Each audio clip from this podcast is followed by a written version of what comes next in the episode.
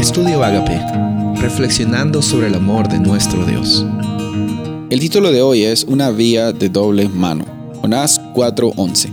Y de Nínive, una gran ciudad donde hay más de 120 mil personas que no distinguen su derecha de su izquierda y tanto ganado, ¿no habría yo de comparecerme?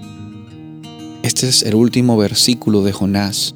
Y es Dios haciéndole una pregunta a Jonás, una pregunta de análisis, una pregunta de la situación que él estaba viviendo. Que quizás a veces en nuestro enojo, como Jonás tenía su enojo, no se daba cuenta de la grandeza de la misericordia de Dios en ese momento y de la provisión de Dios para Jonás. Porque Dios no solo estaba salvando a Nínive, Dios también estaba salvando a Jonás porque Jonás estaba pensando que él por, propia cuenta podía alcanzar su descanso, podía alcanzar su propósito, podía hacer las cosas de la mejor forma que, que como Dios había eh, visto y provisto para, eh, para el propósito de, de Jonás.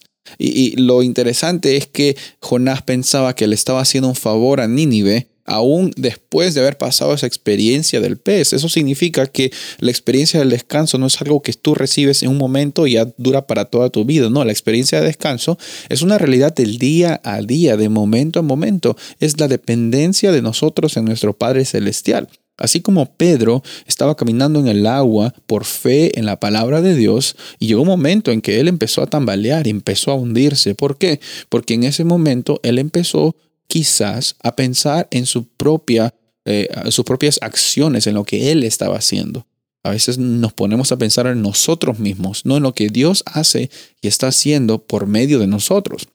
Por eso es que esta historia es una vía de doble mano, es como una, una, una pista de, dos, de dos sentidos. Un sentido es Dios usando a Jonás para alcanzar a Nínive y otro sentido es Nínive siendo usada por Dios para enseñarle una lección a Jonás. Son dos vías, son dos sentidos.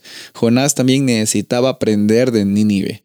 La, la, la oportunidad que ellos tuvieron y la aprovecharon siendo una oportunidad catastrófica, pero usaron los de Nínive este mensaje de amonestación, lo usaron eficientemente, aceptaron eh, esa realidad, pidieron perdón. Mientras tanto, el pueblo de Israel, mientras tanto, el pueblo, el pueblo de Judá estaban totalmente, eh, no sé, dando por sentado la bendición de Dios y no estaban escuchando a sus profetas, a las palabras de amonestación es interesante ver de que Jonás tenía bastante que aprender y en esta historia, en el capítulo 4, él se enoja y Dios le dice, tienes razón para enojarte, yo soy Dios, yo decido y yo amo a todas las personas, prácticamente lo que estaba diciendo Dios. Yo me compadezco de todos y sabes, Dios se compadece de ti también. Él te ama, Él extiende su misericordia hoy. ¿Estás dispuesto a aceptarla y caminar por fe en este día?